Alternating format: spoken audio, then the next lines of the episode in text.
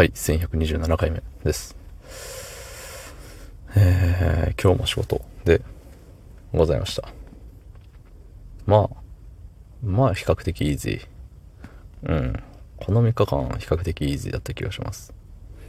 うん、そんなに、あのー精神的、うーっていうのもないし。まあそういう、なんていうんですかね。なんか、トラブルメーカーなるのストレスメーカーみたいなのがいるんでしょうかね。いつもは。わかりませんけど。その本日、9月7日、えー木曜日、23時13分でございます。はい。えー、っとね、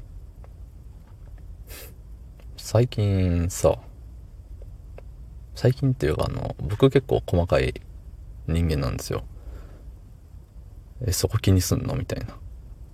ね、聞いてる皆さんもよくご存知だと思うんですけど、えっ、と、例えば、例えばパッと出てこないですけど、いつもさ、あの、最近これこう思うんですよねみたいな話をしてる時に、多分他の人ってこんなとこ、こんなこと考えないんじゃないかなって思いながら、うん、その優越感に浸ってるわけじゃないですよ。うわ、誰も考えないこと考えた、俺すっげえみたいな、そんなんじゃなくて、なんか、あ、やっぱ自分って変なんだなって思いながら喋ってるんですけど、うん。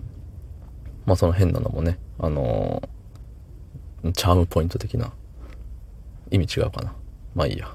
そう。で、細かいんですよ。で、仕事にそれは生きてると思っていて、なんかさ、一応、あのー上司的な部分あるんで、そういう言い方、説明下手だね、今の。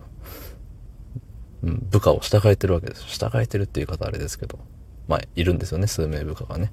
そうそうそう。ほんで、その子らのさ、行動をさ、まあ見て、え、あの人これやってないじゃんとか、え、これってどうなってんの？みたいなのをね、すごい気づいちゃうんですよね。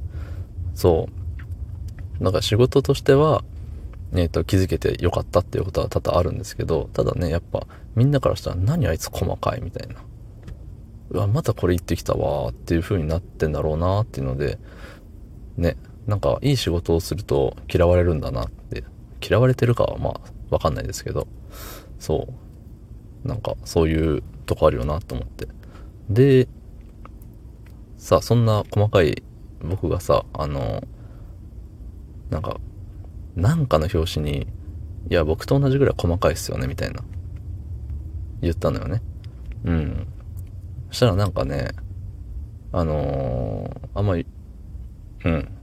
あんま良くなかったみたいで。良くなかったというか、うん。いや、すごい僕は、あの、褒め、褒め言葉って言ったらすごいさ、自分を、ね、いや、僕ぐらい、僕と同じぐらい細かいのすごいですね。僕、すごいですから、みたいな。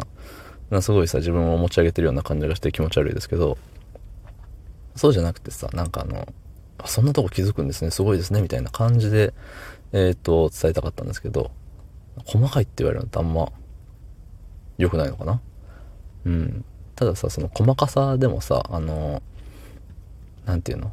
あの、ザルみたいなもんだと思ってて、うん。あの、まあ、ザルでもさ、あの、すり抜けてしまうものってあるじゃない？